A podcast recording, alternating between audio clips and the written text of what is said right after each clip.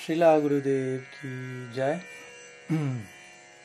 Sriman Mahaprabhu ki jai, Sri Harinam Sankirtan ki jai, Grantaraj Srimad Bhagavatam ki jai, Shri Brahmare Gita ki jai, Gaur Bhakta Vrinda ki jai, Gaur Preman Hari Hari Bo.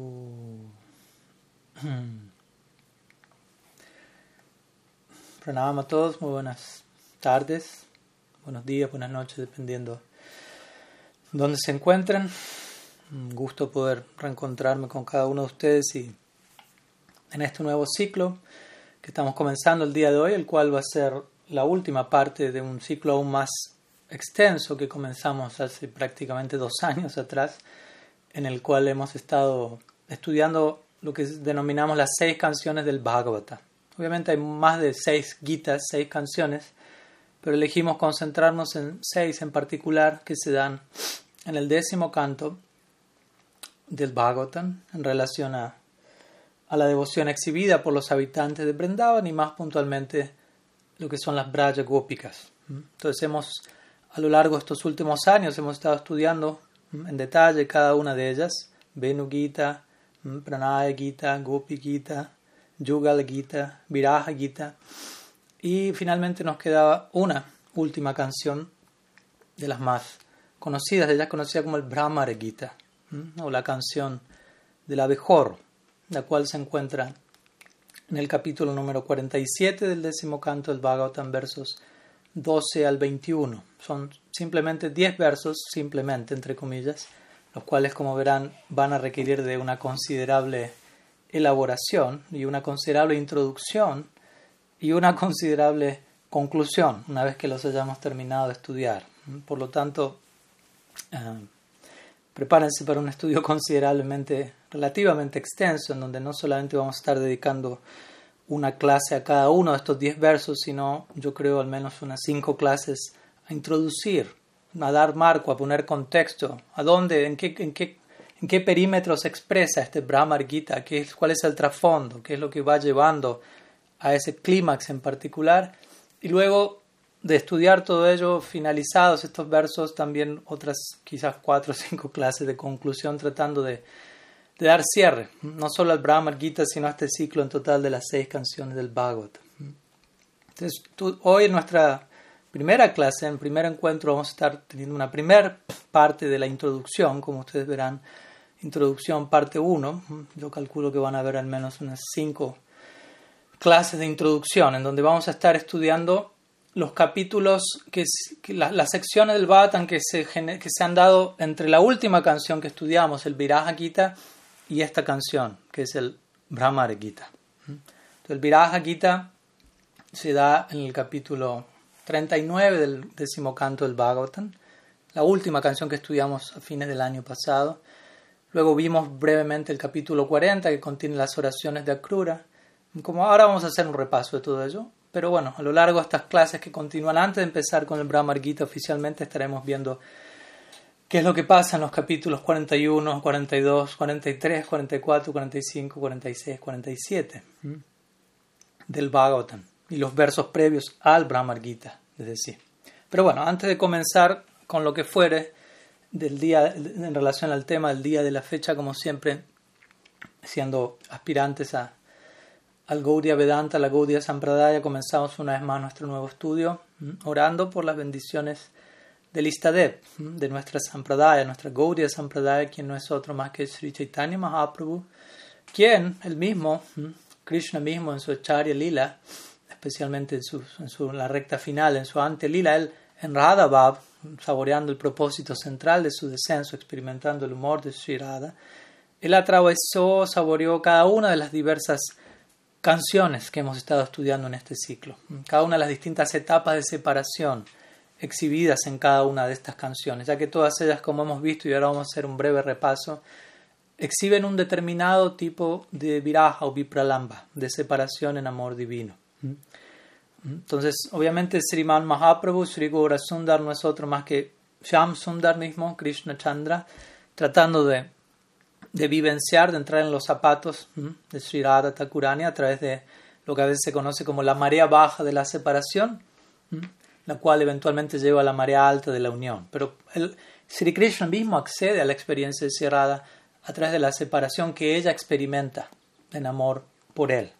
La separación de Arada por Krishna es lo que Mahaprabhu experimenta. Y de esta manera, desde ese punto de vista en particular, Mahaprabhu saboreó cada uno de estos gitas, uno tras otro, en el humor de Sri y con ello estableciendo un ejemplo para los sadhakas, aquellos sadhakas que, practicantes que gradualmente anhelan acceder al servicio de semejante experiencia la cima, en última instancia, el alcance final, definitivo de nuestro Sampradaya. Entonces, de esta manera, mm, oramos por la gracia de Sriman Mahaprabhu y obviamente no solamente por la gracia de Sriman Mahaprabhu, sino extendemos esta idea a toda la Gaudiya Sampradaya. Pero obviamente partimos por Mahaprabhu mismo porque a partir de él es que recibimos este, esta noción tan única de la posición del Gran Tarash, del Srimad Bhattan como Gran Tarash, como rey de todo Shastra. Aquel eje a través del cual orbitan todas las demás declaraciones escriturales.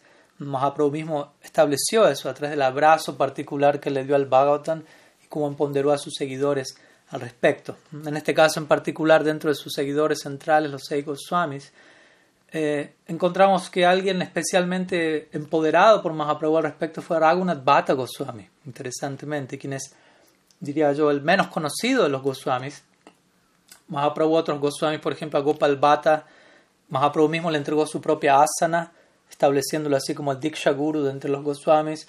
A Raghunath Das, Mahaprabhu le dio su propio Govardhan Shila y Gunjamala, que Mahaprabhu mismo adoraba. A Raghunath Bhatta, Mahaprabhu no le dio su asana, no le dio Giriraj, pero le dio el Bhagavata, que como sabemos es Granta Avatar. Krishna mismo en, un descenso, avatar. Es un, avatar de Sri Hari en la forma de Granta, la forma de sonido, en la forma de Shastra. No diferente de Hari. Así como Hari no es diferente de su nombre, Hari no es diferente de Sri Murti, Hari no es diferente de Bhagavat, Sri Bhagavatam.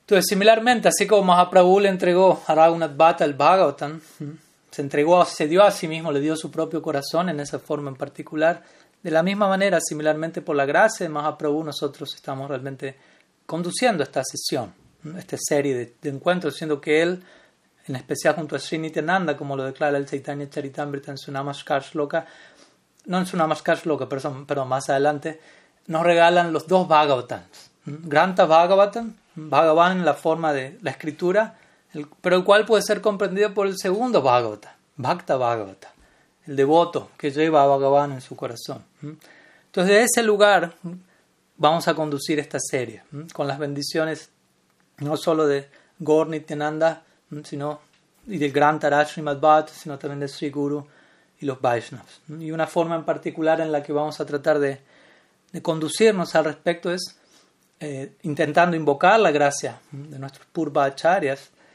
de nuestros acharyas anteriores, intentando honrar debidamente los comentarios de cada uno de ellos, ¿no? de las iluminaciones que ellos han arrojado sobre cada una de estas diversas secciones de este gran Taraj. Porque en definitiva, como sabemos, la puerta de entrada, la clave, si se quiere, para acceder al Raga Marg, al sendero del Raga Bhakti, que Mahaprabhu vino a establecer este mundo y el cual la Gaudiya Sampradaya está centrada alrededor de ello, Tatra El precio a pagar para uno acceder a semejante esfera es una intensa codicia, o un tipo de codicia en algún nivel al menos, para comenzar, en relación a querer seguir los pasos del humor de servicio de los habitantes de Braj. ¿Y cómo principalmente esa codicia llega a nosotros? Bueno, principalmente podríamos ir escuchando Harikata de parte de los sadhus, o más puntualmente escuchando Harikata muchas veces se refiere al Bhagavatam, como diría si la Jiva Goswami, escuchar el Bhatan específicamente se refiere a escuchar el décimo canto. Y escuchar el décimo canto específicamente se va a referir a escuchar las secciones ligadas a Braja Lila. Entonces, escuchar Braja Kata es otra forma de decir Hari Kata. De sadhus, en este caso hablamos de Rasika Bhaktas, devotos que tienen un gusto, una inclinación. No me presento personalmente como uno de ellos en absoluto, pero sí vamos a intentar invocar la gracia de los Rasika Bhaktas, Siguru Paramparat, en la forma de sus comentarios, sus realizaciones orando ser bendecidos para gradualmente transitar cada vez más y mejor Raga Entonces, vamos a comenzar, luego de este pequeño pedido de bendiciones y tratar de disponernos realmente entendiendo que esto es un ejercicio transracional, no es reunirnos para acumular información, sino más bien reunirnos con la disposición que atraiga una transformación en con nuestros corazones. Dicho ello, vamos a continuar realizando un breve repaso, muy breve, de las cinco guitas previos, las cinco canciones que estuvimos viendo a lo largo de los últimos dos años, brevemente, que trata cada una de ellas, y luego vamos a continuar con los capítulos del Bhatan que continúan desde donde dejamos en nuestro último ciclo.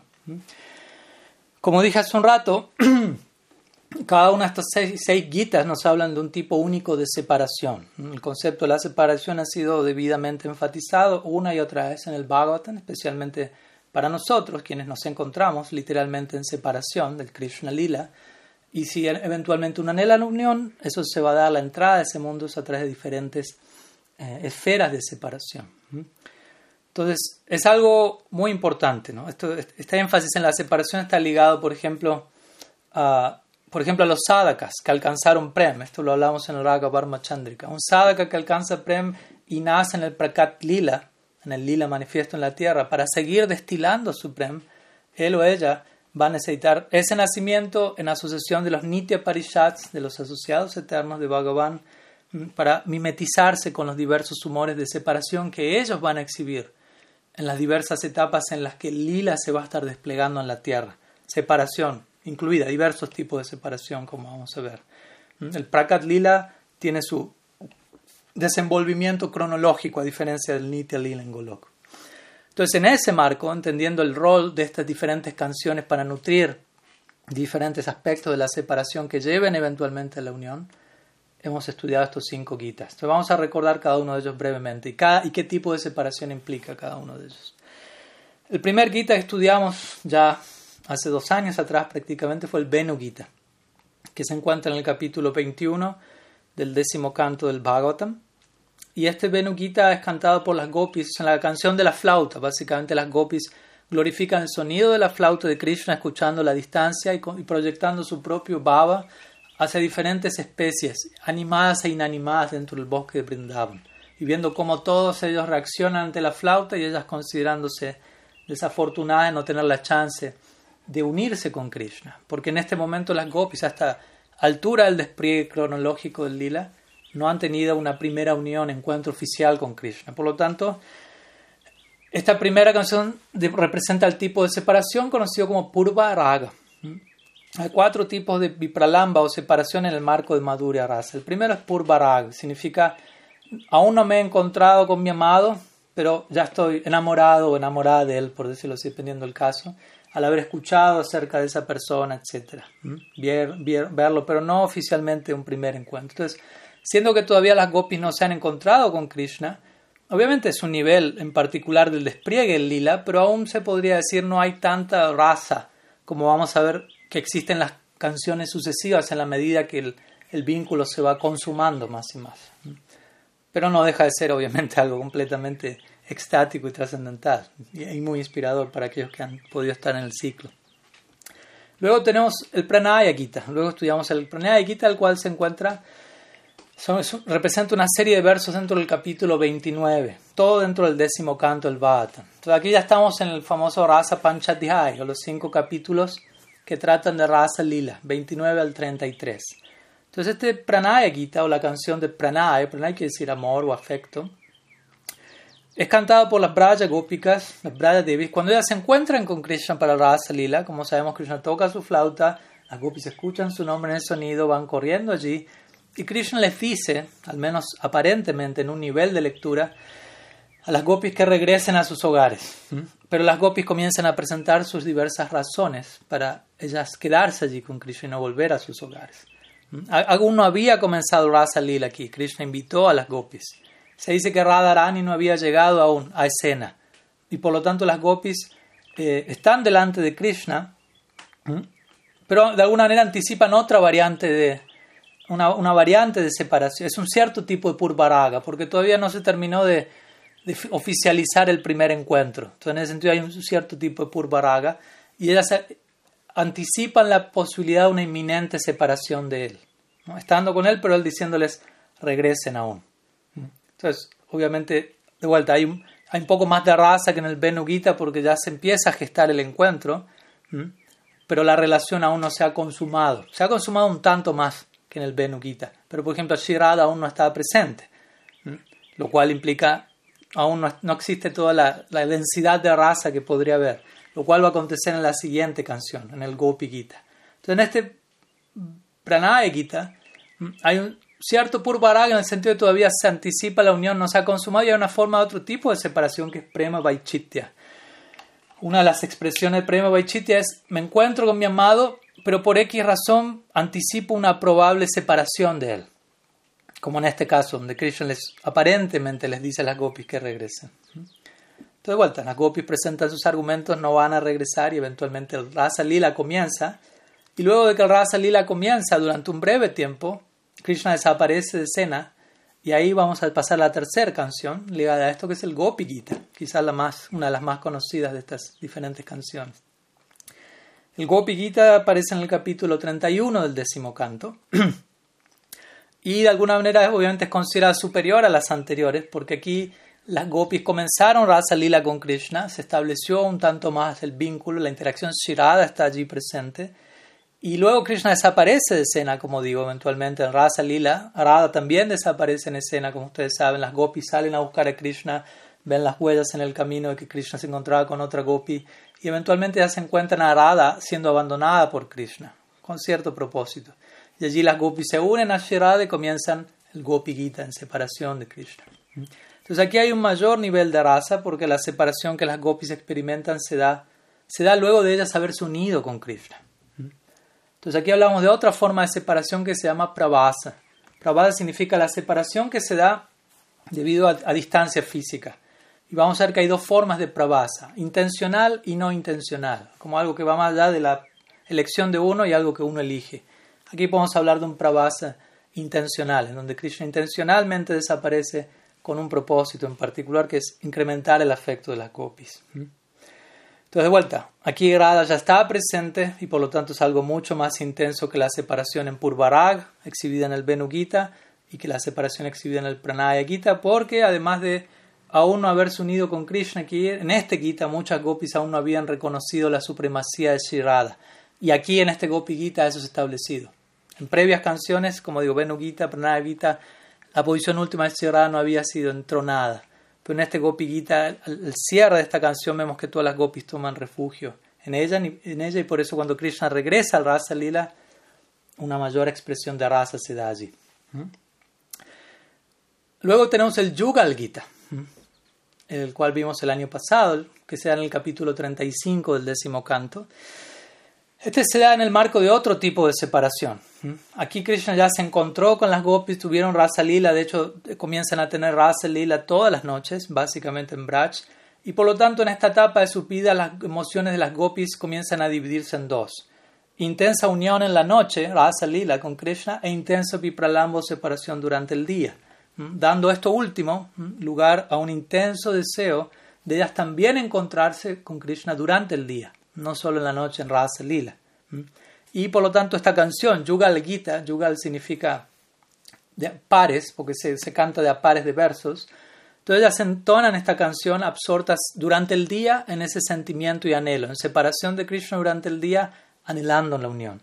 Entonces en este Gita encontramos aún un mayor tipo de, si se quiere, de raza, porque aquí las gopis ya experimentan un mayor tipo de unión, siendo que se empiezan a encontrar todas las noches con Krishna en Rasa Lila y por ende, al, haber un mayor tipo de unión, también va a haber un mayor tipo de separación, una, separación más intensa. Que en este caso no habla, habla de otro tipo de pravas, de separación debido a la distancia física, separación no intencional, ¿no? por la fuerza de las circunstancias. Krishna tiene que salir con sus amigos, pastar las vacas, etc. Las gopis tienen que cumplir con sus deberes sociales, familiares. Entonces no es algo intencional como se dio en el Gopi Gita. Y en relación a esta canción, eh, luego se da la matanza de Aristasura. Recordemos, aquí las gopis anhelan unirse con Krishna durante el día. Entonces se da eventualmente luego, inmediatamente luego del Yugal Gita, se da la matanza del Aristasura, el demonio toro, lo cual implica en ese lila la aparición de Radha Kunda y Shama Kunda. Y a, partir de ello se da el encuentro durante los mediodías de Krishna con las gopis. Por lo tanto, el Yugal Gita se vuelve realidad. El deseo de las gopis allí se cumple luego de la matanza de Aristasura. Las gopis comienzan a encontrarse con Krishna todos los mediodías. Y a esta altura se dice que el Prakat Lila o los pasatiempos en la tierra alcanzan la posición de Nitya Stiti o de posición permanente, fija en relación al Nitya Lila. El Lila en la tierra se desplegó en el nivel en el que se dan las actividades a diario en el Nitya Lila, en Golok Vrindavan. ¿Mm? Entonces, hasta ahí, hasta ahí para nosotros es el punto ideal, por decirlo así, en la proyección eterna. Porque luego de esto, como vamos a ver, Krishna va a salir de Vrindavan, entre comillas, como ya hemos explicado. obviamente, luego de esto, si, decimos hasta este punto se desarrolló el lila en el mismo nivel que en el Nitya lila, uno se podría preguntar qué otra forma posible de separación puede surgir luego de esto. Hay otras formas en el Prakat Lila. Entonces, la quinta canción, que fue la, última que vimos hace unos meses atrás, fue el Viraja Gita. Viraja significa separación, la cual se encuentra en el capítulo 39 del décimo canto. Y esta es la primera de dos canciones, junto con el Brahmar Gita que vamos a ver en esta serie, en donde Krishna, a diferencia del Aprakat Lila, del Lila, el Brindavan eterno, digámoslo así, parte de Brindavan hacia Mathura, eventualmente hacia Dwarka, en una forma, en una expansión. Obviamente no sale nunca de Brindavan, pero vamos a ir viendo cómo se da esa partida, ese tornarse inmanifiesto, etc. Y al salir de Brindavan, con ello genera un tipo de separación que no existe en Golok Brindavan. Y en un sentido, los demás tipos de separación de los guitas que vimos hasta ahora tampoco están en Golok Brindavan, al menos no en, esa forma. Por ejemplo, no en Purbarag, no es que las gopis anticipan unirse con Krishna en Golok Vrindavan. Siempre están allí unidas con Krishna. No hay un despliegue cronológico en Golok Vrindavan como si se da en la tierra.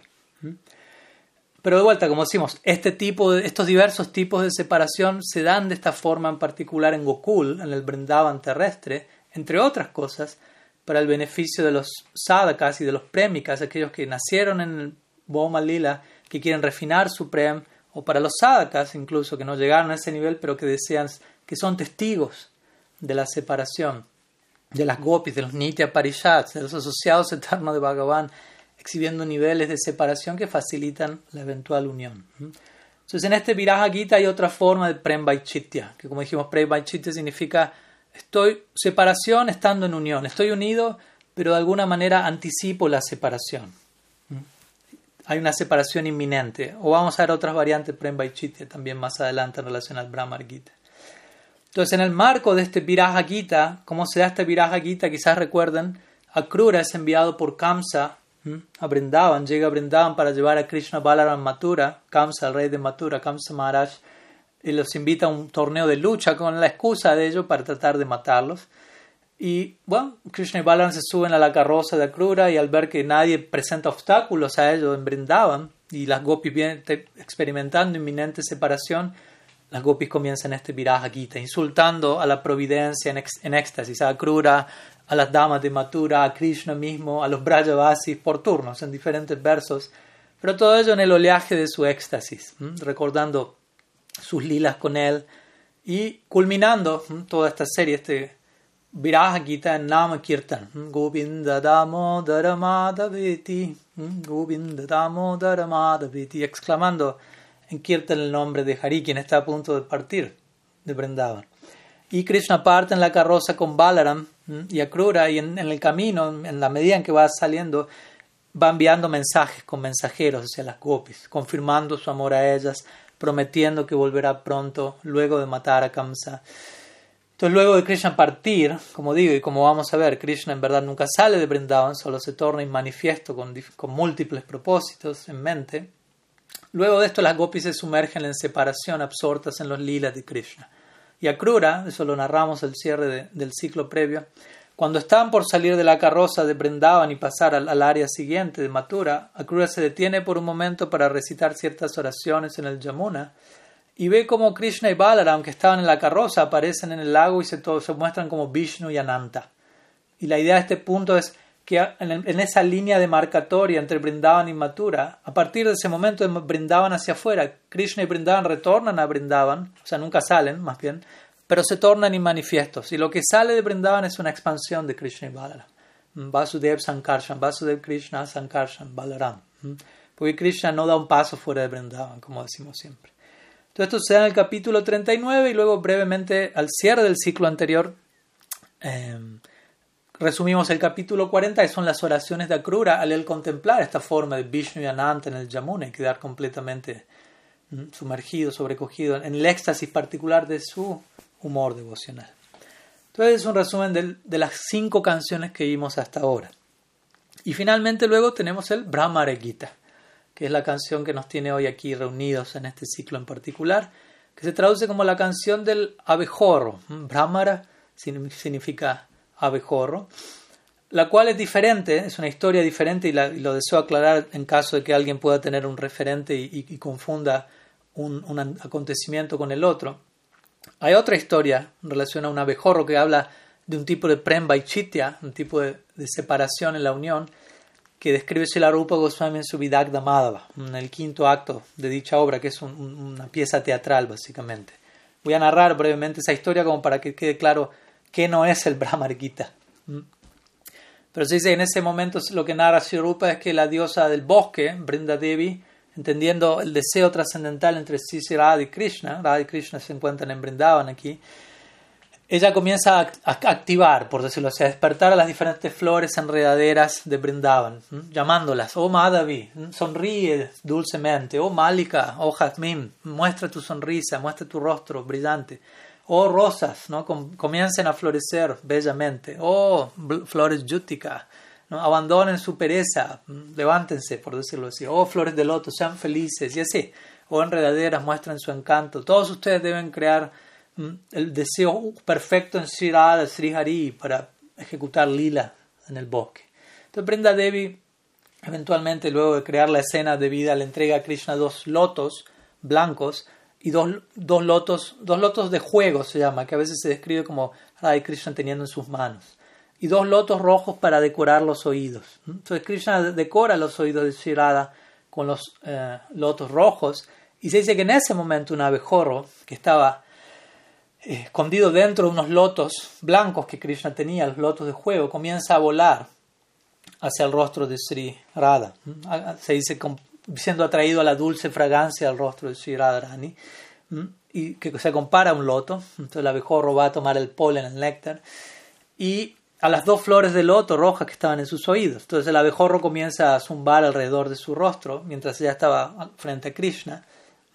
Y y ella como que comienza como a, querer sacarse el abejorro encima y se acerca a Krishna atemorizada del, del, del abejorro. Entonces, en, escena se encontraba Madhu Mangal también, quien es un Priyanar Masaka, un amigo íntimo de Krishna, y él espanta al abejorro. Entonces eventualmente él, le dice Sierada, Madhusudan se ha ido, ya no lo vas a ver más. Ahora el punto Madhusudan significa abejorro, pero Madhusudan es un nombre de Krishna también. Entonces Sierada al escuchar Madhusudan se ha ido y ya no lo vas a volver a ver, ella inmediatamente pensó, Madhumanga está hablando de Madhusudan Krishna. Y ella comenzó a lamentarse en Prem Chitya, en separación, en unión, pensando, Krishna se fue y ya no lo voy a volver a ver más, aunque él estaba allí. Ella quedó inmediatamente sumergida en este humor de éxtasis, lamentándose, ¿no? preguntando, ¿será que las vacas han llamado por, la, por su ayuda, por la ayuda de Krishna? ¿Será que, que han quedado atrapadas en un incendio forestal? ¿O será que él encontró alguna falla en mí? ¿Mm? Quizás se haya ido con otra gopi de otra forma, ¿cuál fue la razón para que mi armado Krishna de ojos de loto me haya abandonado? Entonces eso es Premba. ¿no? Ella estaba frente a Krishna, en unión con Krishna, pero experimentando separación. Es otra variante de Chitya, como dije. Otra variante diferente a las que mencionamos, en donde uno está con Krishna y existe un peligro de inminente separación. Entonces hay un temor y una ansiedad por ello, otro tipo de separación. Pero aquí es otra variante de Chitya. Entonces, en ese momento Krishna está completamente sorprendido al ver a Sri Radha, el Prem Chitya de Sri Radha, y, en secreto le dice a todos los asociados, a todos los devotos, gopis estaban presentes allí, por favor no interrumpan este estado de Sri Radha, de manera que yo pueda ser testigo de estas maravillosas expresiones de amor por él. Entonces Sri Radha se, se continúa lamentando, ¿no? Krishna no pudo decorar mi cabello con flores Madhavi, no pude yo poner una guirnalda de flores champac en su pecho, no pude golpearlo con flores de jazmín en, juego. Al comienzo de nuestros pasatiempos en el bosque, probablemente un incendio forestal apareció y por eso se fue y así sucesivamente. Entonces este es un pasatiempo que incluye un abejorro, pero como digo, no es el Brahmar Gita. Entonces, ¿qué es el Brahmar Gita? Brevemente voy a dar un resumen, un anticipo de lo que vamos a ver en, en algunas clases y luego continuamos a donde nos encontramos aquí en el Bhagavatam. Entonces, el, el Brahmar Gita, como verán, nos habla, volviendo a la situación, Krishna se encuentra en Mathura aquí, fuera de Vrindavan, en un sentido. Entonces, este nos va a hablar de un tipo de separación llamado pravas, como dijimos, la separación debido a distancia y un pravas intencional, en el sentido de que Krishna voluntariamente se queda allí por ciertas razones que iremos elaborando a lo largo del ciclo. Y también vamos a encontrar otro tipo de separación que es man. Man es el enojo divino que se da en separación y vamos a ver cómo en este Brahmar Gita Shirada es quien entona este Brahmar Gita, quien canta esta canción al abejorro. Va a contener 10 versos hablados por Shirada a un abejorro que aparece en escena. ¿Cuál es el breve contexto de ello? Cuando Krishna se encuentra en Mathura, él envía eventualmente a un mensajero, quien es Uddhava, su famoso querido amigo devoto, que está en Mathura con él, lo envía a Brindavan con un mensaje para las gopis. Y cuando las gopis en Brindavan ven a Uddhava llegar, quien se asemeja a Krishna en muchos sentidos, quien estaba vistiendo los remanentes de él en cuanto a ropa, etc., se acercan a Uddhava, lo rodean, se dan cuenta, Krishna lo envió, entonces llevan a Uddhava a un lugar recluido, hablan confidencialmente con él, y las gopis comienzan a absorberse en recuerdo de Krishna extáticamente, dejando a un lado toda su, timidez y llorando fuertemente en separación. Y ahí es se habla de una gopi, quien es cerrada, como vamos a ver de acuerdo a nuestros acharyas, profundamente absorta en, la locura de la separación, nota un brahmar, nota un abejorro en escena y lo considera en su trance un mensajero de Krishna y comienza a hablarle al abejorro, criticando a Krishna en el éxtasis, como digo, de man, de pravas. Y esta gopi, como digo, es shirada.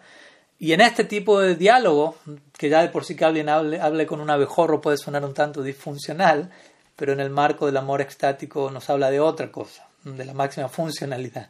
Entonces, en este Brahma Gita, Shirada va a exhibir la máxima cima del amor divino. Por Krishna a través de 10 tipos de, de, de, de, conversaciones delirantes, por decirlo así.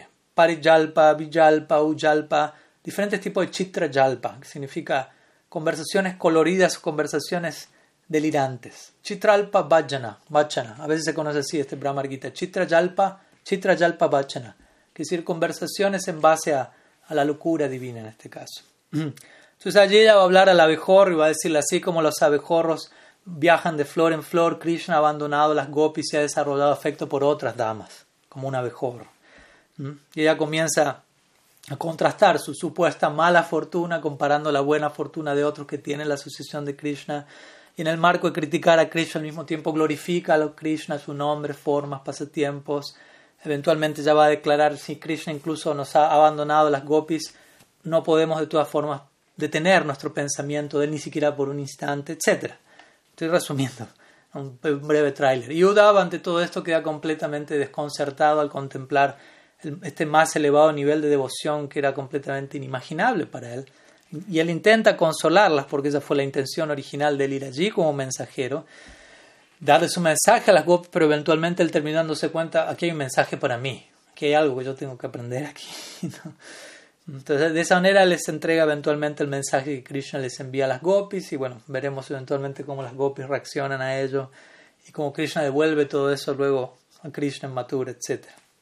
Pero como dije, antes de entrar en detalle con este Brahma Gita, con cada uno de estos 10 versos, vamos a ir compartiendo una mención, no, no, no, una breve mención, aunque nos va a tomar varias, varias clases, no va a dejar de ser un tipo de resumen, de los capítulos que hay desde la última canción que vimos, desde el Viraja Gita, hasta la próxima a la canción que vamos a estar viendo en este ciclo, es el Brahma Gita, que como digo, hay básicamente unos siete capítulos de por medio, que vamos a estar resumiendo en las próximas cuatro o cinco clases. Entonces, hoy vamos a estar comenzando con ello. Vemos que hoy es una clase más bien de preparación, de, de, introducción y de dar un poco de marco y de estructura a lo que vamos a estar viendo. Entonces, hoy vamos a estar viendo, como, como vimos, el Viraja Gita aparece en el capítulo 39. en el capítulo 40 encontramos las oraciones de Akrura. En el, luego de ver a Krishna y Balaram transformándose en Vishnu y Ananta. Hasta ahí llegamos en el ciclo anterior. Entonces vamos a comenzar hoy a partir del capítulo 41. Y hoy vamos a ver hasta el capítulo 44, un resumen. 41, 42, 43, 44, que va a narrar básicamente desde la entrada de Krishna y Balaram a Mathura hasta la matanza de Kamsa Maharaj. Entonces vamos con el capítulo 41. Aquí Krishna y Balaram entran a Vrindavan. Ese es el título del capítulo 41. Krishna y Balaram entran a Vrindavan. Recordemos, ellos llegan con Akrura. Entonces, luego de las oraciones de Akrura, que mencionamos previamente, ante el despliegue de Aishwarya, de Krishna y Balaram, apareciendo como Vishnu Ananta, eventualmente esta forma de Vishnu y Ananta que Akrura ve en el Yamuna se torna y manifiesta, y Akrura regresa a la carroza, y Krishna y Balaram están en la carroza, como si nada, y le preguntan a Akrura, porque Akrura llegaba con una cara de total desconcierto, asombro, un chamatkar. Entonces Krishna le indaga de Akrura, que es su tío, ¿no? ha visto algo sorprendente, porque veo la cara que, tiene y, ahí es donde Akrura comienza a glorificar a Krishna y ofrecer oraciones, etc. Pero bueno, eventualmente el viaje continúa y Akrura conduce la carroza rumbo a Mathura, mientras que en el camino, en el camino Mathura, los diferentes habitantes de las aldeas se acercaban para contemplar a Krishna Balaram, para ofrecer su, su pranam para observarlos con ojos de amor, etc. Muchos de ellos habían escuchado de ellos, pero nunca habían ido a Brindavan y en este momento lo estaban pudiendo ver. Y finalmente, luego del, viaje en carroza, llegan en la noche a Mathura.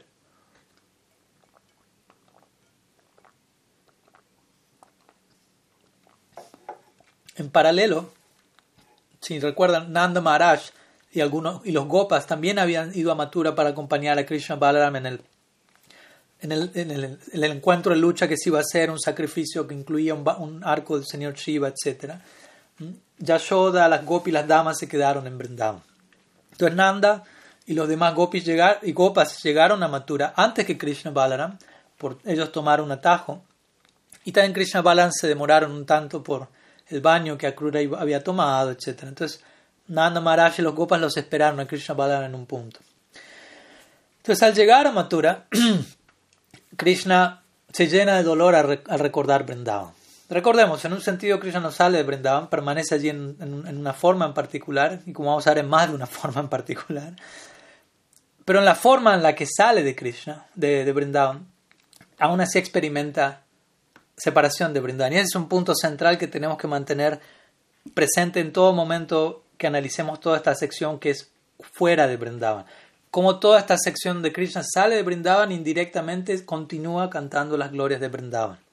Porque nos termina de hablar cómo Krishna en separación y, en ausencia, entre comillas, de Brindavan, se encuentra más presente en Brindavan, en su ausencia, que lo que se encuentra en su presencia física, en Mathura, en Dwarka, etc. Entonces Krishna sale de Brindavan, entre comillas, pero se llena de dolor al recordar a Braja. Y allí le pide a Krura que en la noche, cuando llegan a Mathura, que Krura vaya a su casa. Mm, Krura comienza a orarle nuevamente, etc.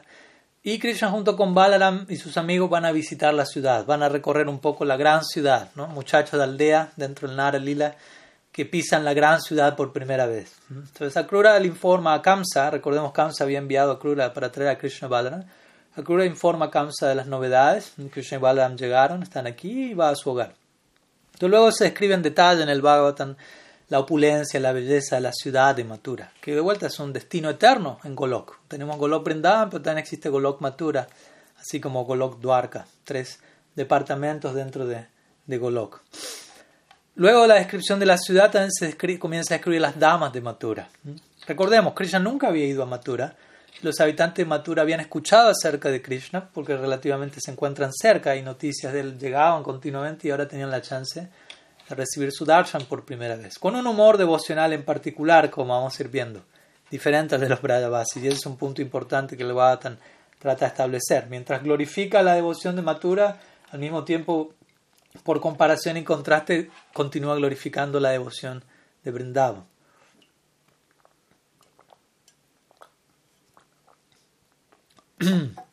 Entonces se describe, se habla de las damas de Mathura, como ellas contemplan a Krishna y Balaram desde las terrazas de sus hogares en éxtasis, abandonando lo que sea que estaban haciendo, si se estaban maquillando, quedan maquilladas a medias, lo que sea están haciendo dejándolo para ver a Krishna, lo cual suena similar a, lo que ocurre con las gopis, similar a las gopis, pero nunca lo mismo, como sabemos. Entonces recordamos, todos ellos habían escuchado de Krishna y ahora finalmente lo pueden ver y Krishna obviamente también con su presencia, con sus miradas, el cautivando.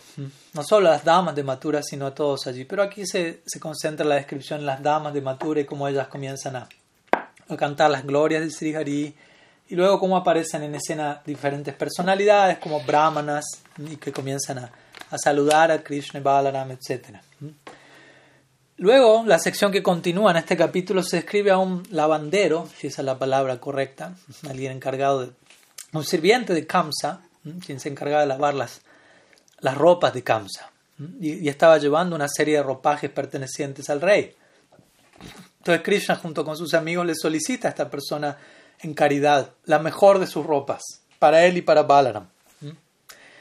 Pero el lavandero responde con arrogancia, llamándolos, insultándolos básicamente. Ustedes son niños pastores, ¿quiénes son ustedes? Están intentando usar las ropas del rey, del gran rey de, de Matura, y el lavandero los, los amenaza que, que se retiren si, si, si, no quieren ser castigados, ¿no? algo, algo por el estilo. Obviamente, de acuerdo a los comentaristas del Bhatan, todas estas secciones donde Krishna es insultado, Sarasvati Devi, sin poder tolerar eso, siempre da otro significado al sánscrito de cada verso y, todos esos versos terminan convirtiéndose en una glorificación, de acuerdo al, a, la, a, la, visión de Sarasvati, en un nivel. Pero en, en el nivel más bajo, por decirlo así, bueno, este lavandero está castigando a Krishna con sus palabras. Pero Krishna se dice que con la yema de sus dedos lo decapita en el acto. Entonces comienza otra dinámica de lilas aquí en Mathura. Y allí es que Krishna y Balaram toman las ropas que pertenecían a Kamsa y comienzan a vestirse ellos como reyes y la distribuyen en sus amigos y comienzan a jugar. ¿no? Krishna con sus sacas, con sus amigos, ya que en realidad se dice que uno de los tiempos centrales en Sakya Rasa es que los niños van a jugar a ser reyes. ¿no? Y uno es el rey, y el otro es el príncipe, y el otro ocupa tal rol en el reino. Entonces, de esa manera ellos se vistieron con las ropas del Kamsa Maharaj y comenzaron a ejecutar este lila. Luego de cruzarse a este lavandero, ellos se, cruzan a un tejedor.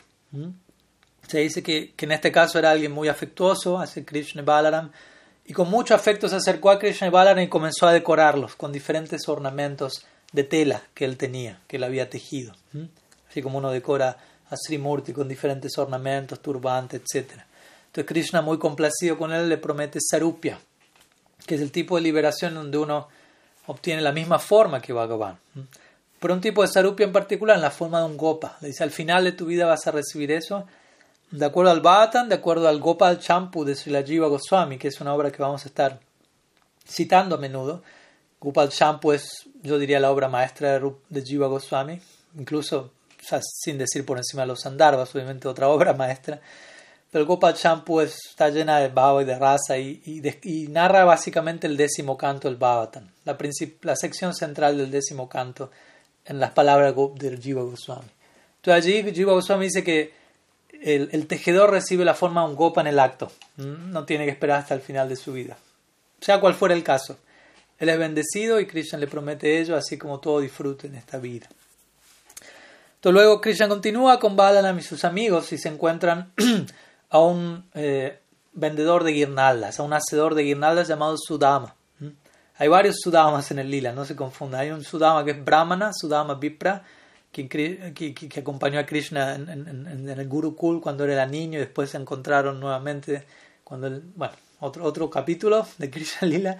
Y hay otro Sudama Gopa en Vrindavan. hay distintos, y este es otro Sudama Matura quien hace guirnaldas.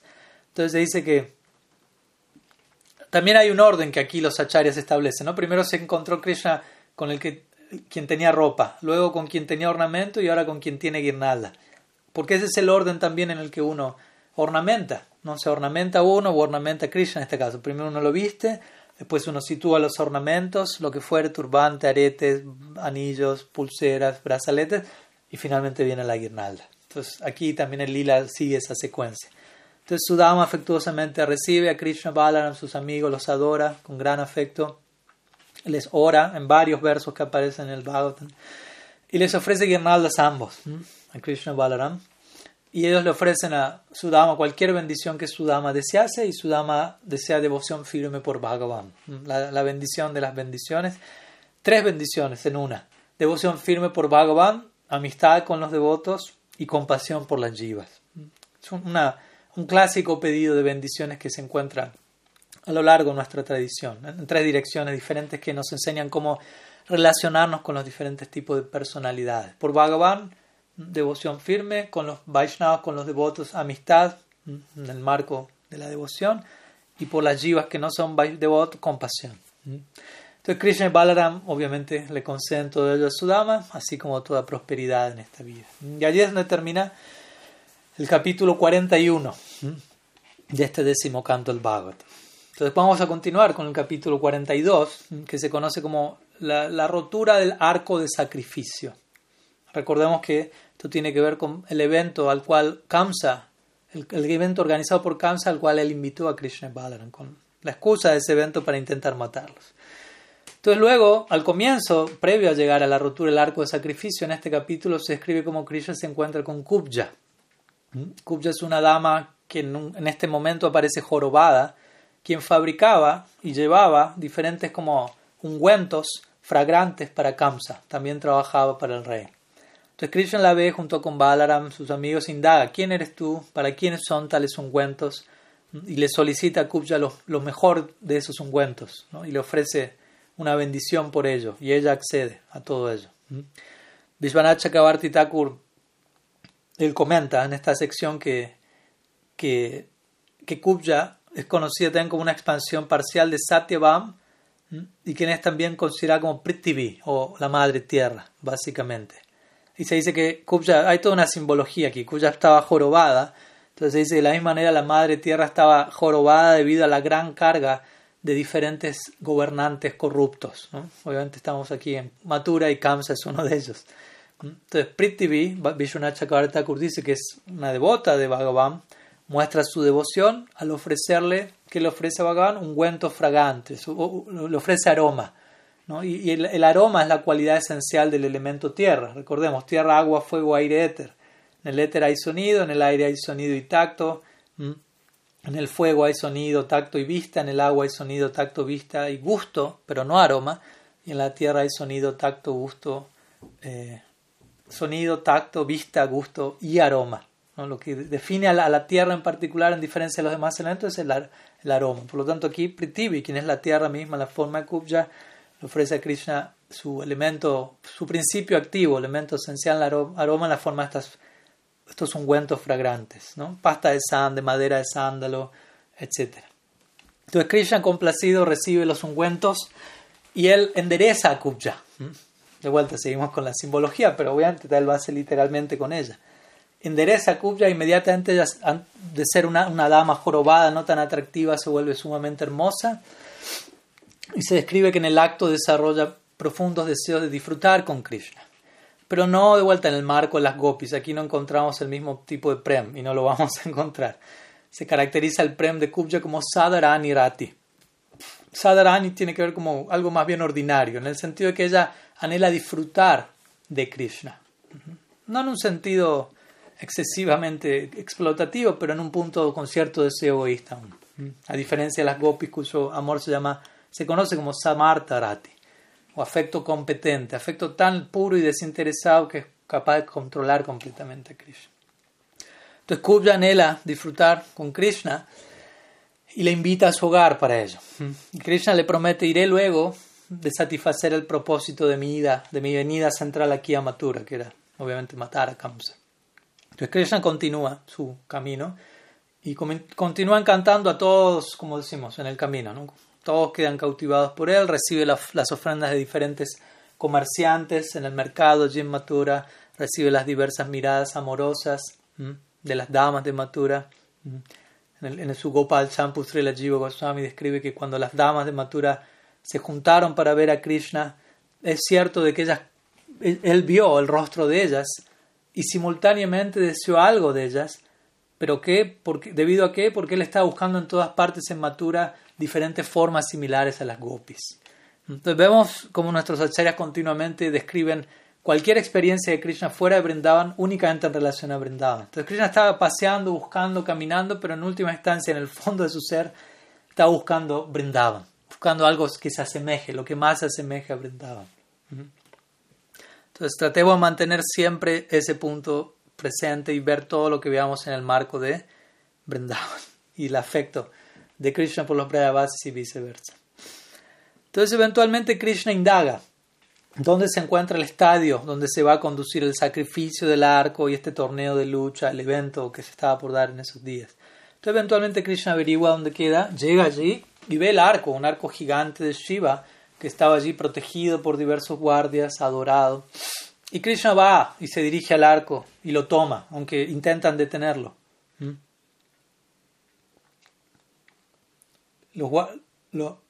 ¿Me escuchan? Sí. Ok, ok, ok. Entonces, los guardias se mantienen, se mantienen intentando de alguna manera detener a Krishna. Krishna no, no lo logran detener básicamente, él continúa y toma el arco básicamente y lo parte a la mitad fácilmente. Y Kamsa a distancia no estaba allí, pero él oye el sonido del arco partido y queda completamente aterrorizado.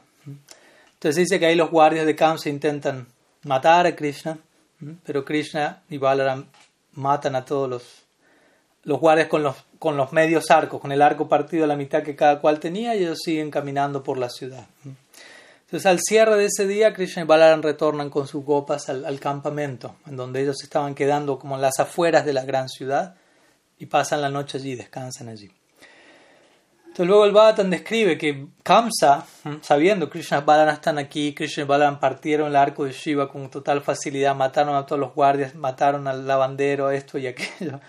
Kamsa estaba aterrorizado, ya venía obsesionado y aterrorizado antes de que Krishna llegase a Mathura, que decir ahora. Entonces, sabiendo todo lo que ocurrió ese único primer día, Kamsa no pudo dormir esa noche.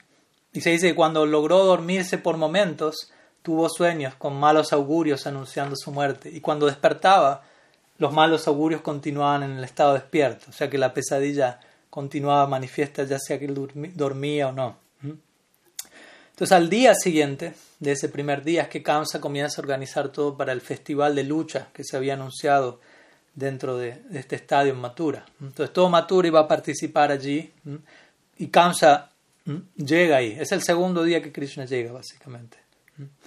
Y Krishna Kamsa entra, se sienta, se sienta en su trono de honor, es el rey de Mathura, pero su corazón temblando, básicamente. Entonces, mientras tanto, aparecen en escena diversos luchadores, conocidos como Chanura, Mustika, quienes aparecen en el estadio, mientras que llegan Nanda, los demás Gopas, y cada cual toma sus asientos respectivos en el estadio. Krishna y Balaram no habían llegado Y ahí finaliza el capítulo 42 del décimo canto del Bhagavad.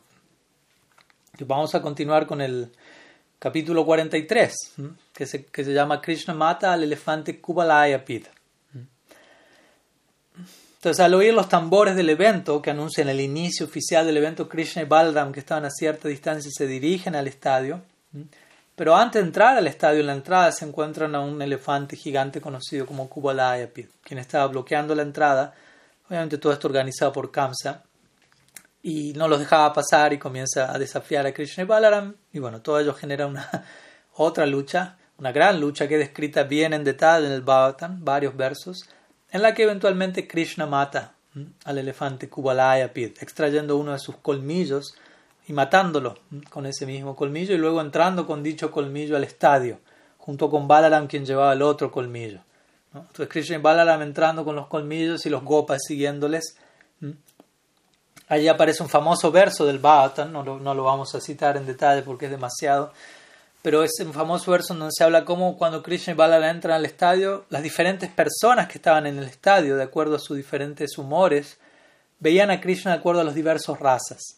Y ahí se mencionan los cinco razas principales y los siete razas secundarios. Se imaginarán que el raza de Kamsa era Bhayanaka raza, el raza secundario del temor pero otros lo contemplaban con asombro, con alegría, con diversión, los amigos de Krishna jugando, con atracción romántica, etc.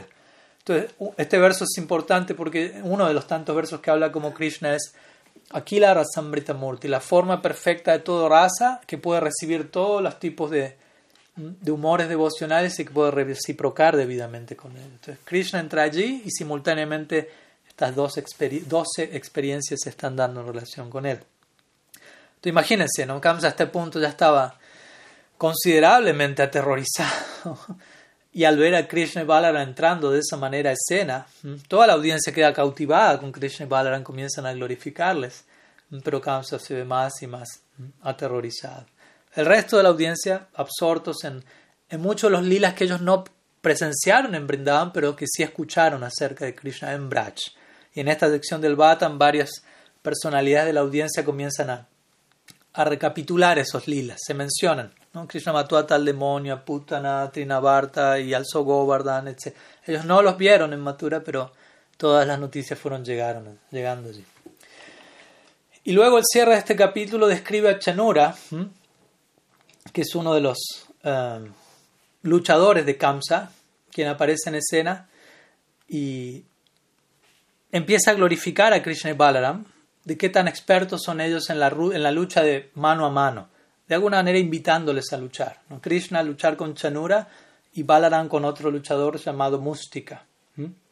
Entonces, allí termina el capítulo 43 y nos queda el capítulo 44 con el cual vamos a estar culminando el encuentro de hoy. El capítulo 44 se conoce como la matanza de Kamsa, finalmente. De vuelta, estoy resumiendo aquí, como verán, pero es una manera de ir creando un poco el, una introducción y un marco a lo que va a ser eventualmente el Brahma Gita. Para entender la intensidad de la situación, los diferentes humores, la separación, cómo se va desarrollando, etc. Entonces se describe en detalle la lucha entre Krishna con Chanura, Baladev con Mustika, la audiencia presente en el estadio considerando esto como, como un acto sumamente religioso, porque Chanura y Mustika eran luchadores profesionales adultos, mientras que Krishna y Balaram son dos niños, niños obviamente en un, sentido, pero no son luchadores profesionales, son niños. En el marco del lila tienen esa edad, pero Kamsa no dice nada. Kamsa no está mm, prestando ninguna objeción ante ello y si el rey no está actuando de esa manera, eso es algo sumamente adármico. Y en el marco de expresar eso, muchas de las damas de Mathura comienzan a glorificar a Krishna e interesantemente comienzan a glorificar a Brindavan y en especial a las gopis quienes han bebido la belleza de Krishna como nadie más. Hay una serie de versos famosos, tres en particular. Gopyata tapakimma charadjadamusharupam lavanya sharama samurdhamananya shidam drikbipi vantyanu svabi navandurapan ekantadham yasyasa priyaishvara sri aishvarasya. La belleza de Krishna sin paralelo, no hay nadie igual o superior a él, a cada momento va aumentando y las gopis son las personas más afortunadas. ¿Qué austeridades habrán ejecutado ellas para llegar a poder contemplar a diario semejante nivel de belleza? Luego continúan glorificándola. Yadohani bahanani matano palib prinkin kanarvaruditokshanamar manchanti yat bhav yomunayo vayam chakim no vayanti chainama nurakta dios sí, se me mezcló un verso gayanti chainama nurakta dios rukantyo dhanyabra striyorukrama chitta gyana ahí está en donde se escribe cómo las gopis, sea lo que fuere que están haciendo a diario, fregando el suelo, limpiando, tendiendo sus hogares, en todo momento ellas están absortas cantando acerca de Krishna continuamente.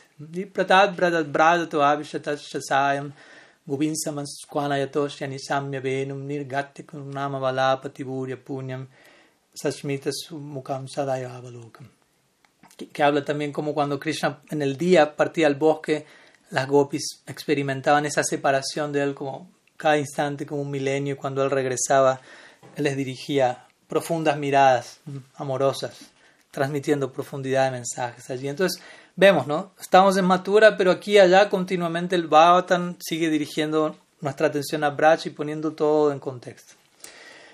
Entonces, bueno, finalmente continúa la lucha aquí, Krishna, Chanura, Baladev, Mustika, y finalmente Krishna decide matar a Chanura para tranquilizar a estas damas que estaban en ansiedad viendo la lucha y cómo estos luchadores adultos estaban con estos niños. Entonces, Krishna mata a Chanura, Baladev mata a Mustika, y luego ellos matan a otros luchadores que también entran en escena allí, y el resto de los luchadores que estaban allí comienzan a huir despavoridos al ver la, la capacidad de Krishna y Balaram para lidiar con ellos. Entonces, en ese momento, cuando todos los luchadores habían sido matados y los demás habían escapado, Krishna y Balaram llaman a sus amigos, los gopas que estaban allí, comienzan a danzar y a jugar en medio del estadio, a celebrar su victoria.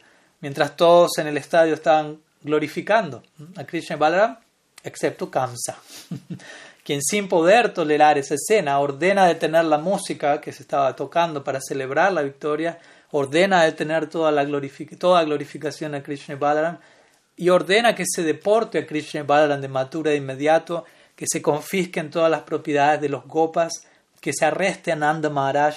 ¿no? Kamsa comienza a enloquecer y a querer acabar con todo, que se mate a Vasudev y que incluso se mate a Ugrasen, quien era el padre de Kamsa. Entonces vemos como Kamsa, llevado por un temor extremo, desea atacar y acabarlo todo. Que de vuelta sabemos que es un síntoma de excesivo temor.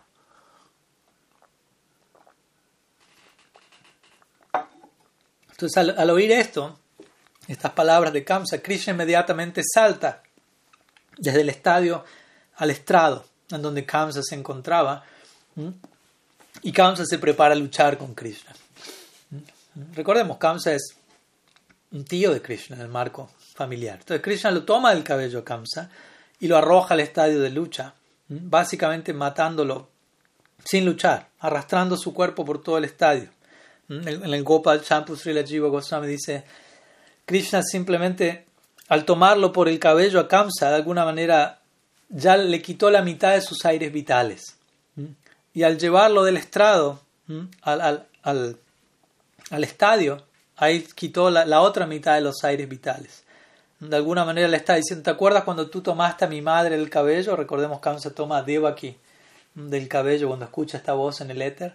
Entonces Krishna dice, tú tomaste a mi madre el cabello, ahora tomo a ti. ¿no? Y se dice que básicamente Krishna ni siquiera lucha con Kamsa, lo asusta y lo mata prácticamente sin tocarlo. Recordemos, era su tío, entonces había que seguir cierta, cierta etiqueta, incluso a la hora de matarlo. Entonces se menciona que Kamsa obtuvo mukti, moksha, liberación por estar absorto en Krishna. Él estaba absorto en Krishna las 24 horas del día, obviamente no en el mejor de los humores, ¿no? en humor de Anukul Seva, servicio favorable, y él obtuvo Brahma Sayuja, básicamente. Se fundió en el aspecto impersonal del absoluto. Se dice que previamente, en su nacimiento previo, él era Kalanemi, y él había sido matado por Vishnu, pero él no había alcanzado liberación. Pero él ahora la alcanzó al pensar en Krishna. Se dice Krishna, al ser avatari, la fuente de todos los avatars, él puede conceder incluso liberación al matar a los demonios, mientras que otras formas de Vishnu nunca, nunca vamos a encontrar que eso acontezca. Pero en el caso de Krishna lo vemos con Kamsa, Sisupal, Putana, Agasura, etc. Entonces luego de esto, luego de que Kamsa muere y Krishna lo arrastra por el estadio para confirmar el hecho, aparecen en escena hermanos de Kamsa quienes comienzan a atacar a Krishna y Balaram se encarga de ellos y los mata.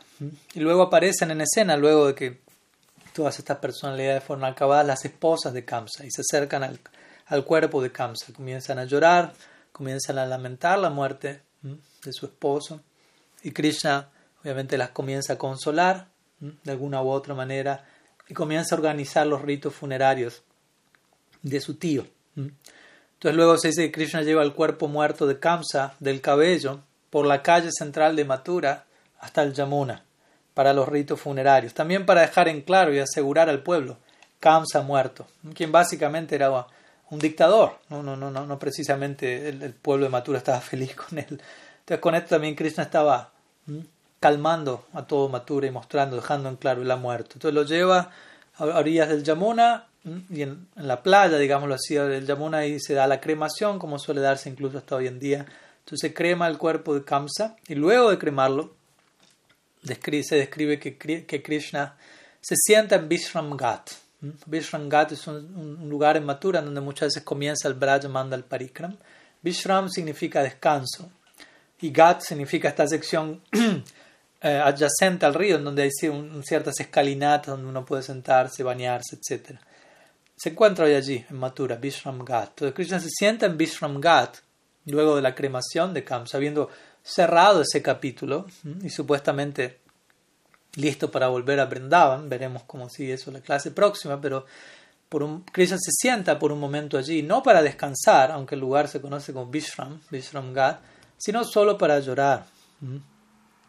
Pues se dice que Krishna pudo comprender que aún no, que no podía regresar a Vrindavan por ciertas razones como vamos a ver. Lo habían vuelto un kshatriya. En, estos dos días que estaba allí, básicamente toda una nueva sentido la identidad se había gestado alrededor de él. Todo esto de vuelta en el marco del lila, con un propósito, en última instancia siempre ligado a Vrindavan. Entonces él sentado en Vishram Ghat, en separación de los Brajavasis, él comenzó a sumergirse en profundos pensamientos. ¿Cómo es que los Brajavasis deben estar llorando por mí en este momento? Y él comenzando a llorar profusamente. Por ellos, sentado en el Ghat, ¿no?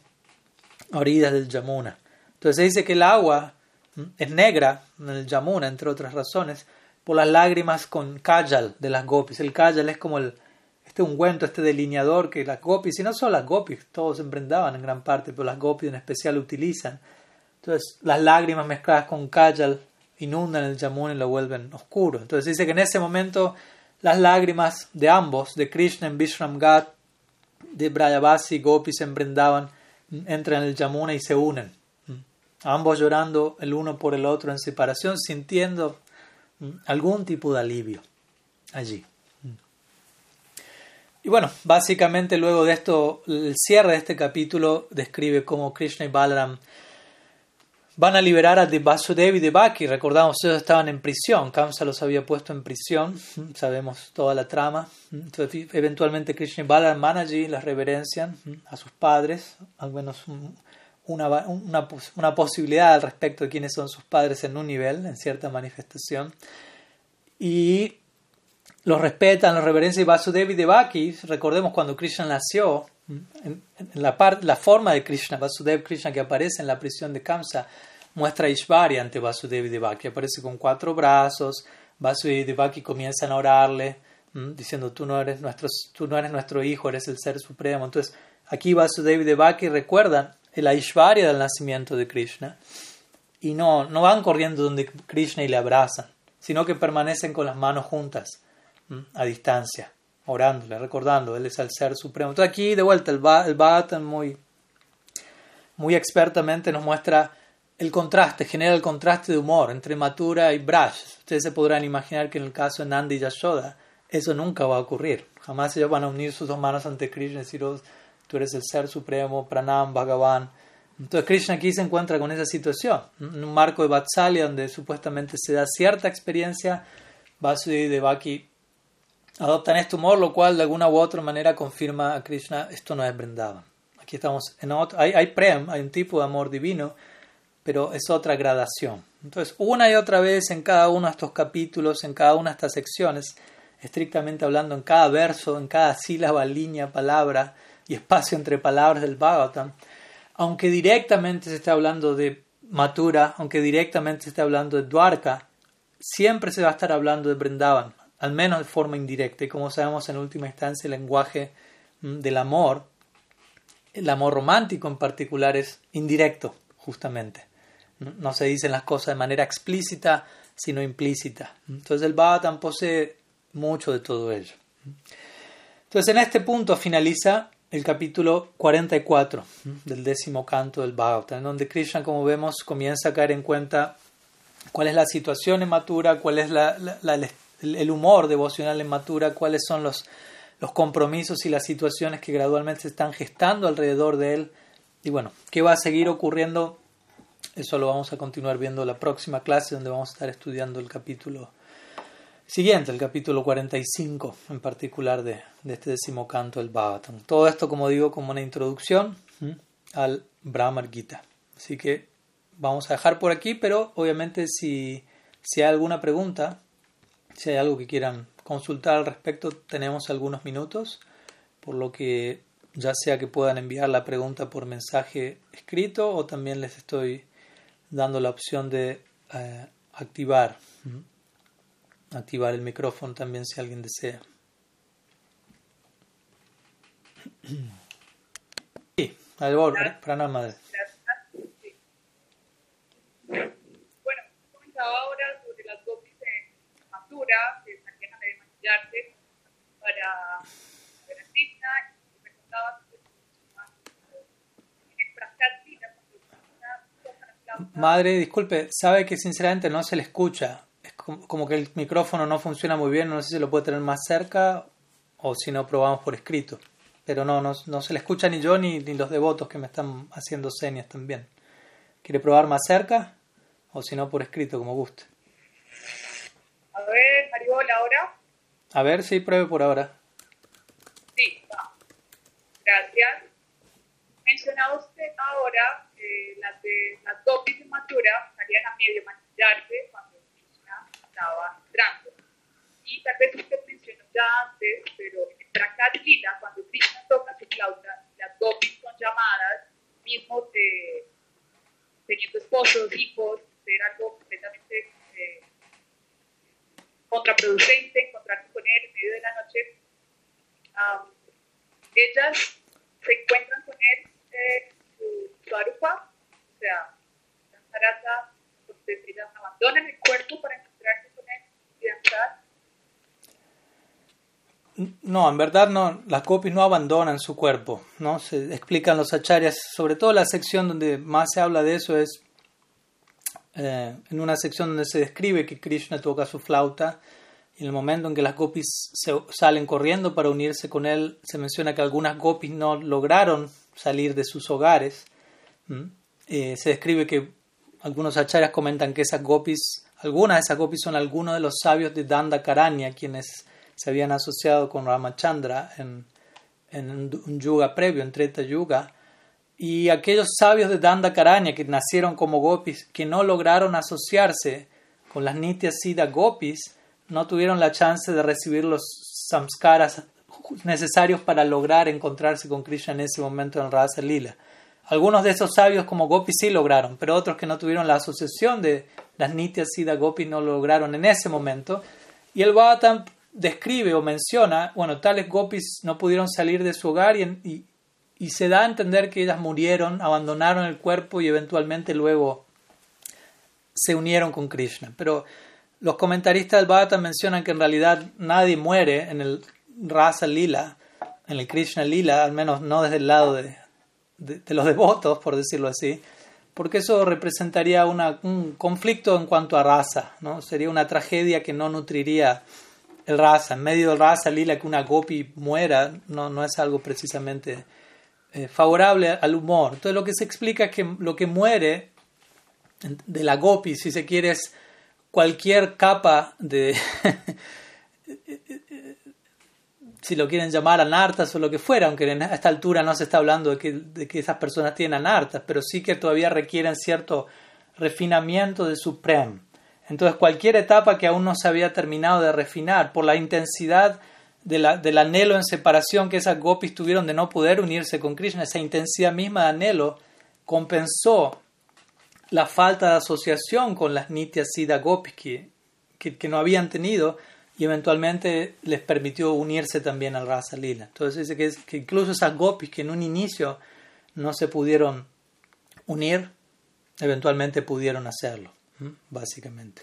Entonces no, no hay una muerte de ninguna gopi allí. Si hay, lo, lo, que muere, como una forma de decirlo de vuelta, es cierto nivel de concepción para dar lugar a, a una concepción más profunda, que en este caso se dio a través del, del fuego del anhelo en separación, que, que, redujo, a cenizas, por decirlo así, cualquier elemento que, que podía resultar como obstáculo a la unión con Krishna. También hay todo un elemento de simbología que también es importante considerar ahí. ¿no? Uno desea Unirse con Krishna parece un obstáculo en el camino y lo vemos en la vida de grandes devotos y ellos ante ese obstáculo más que desanimarse incrementan su anhelo y ese incremento del anhelo es lo que reduce a cenizas todo así llamado obstáculo. Entonces más, ese obstáculo más que ser un obstáculo cumplió un propósito de facilitar la unión a través del incremento del anhelo.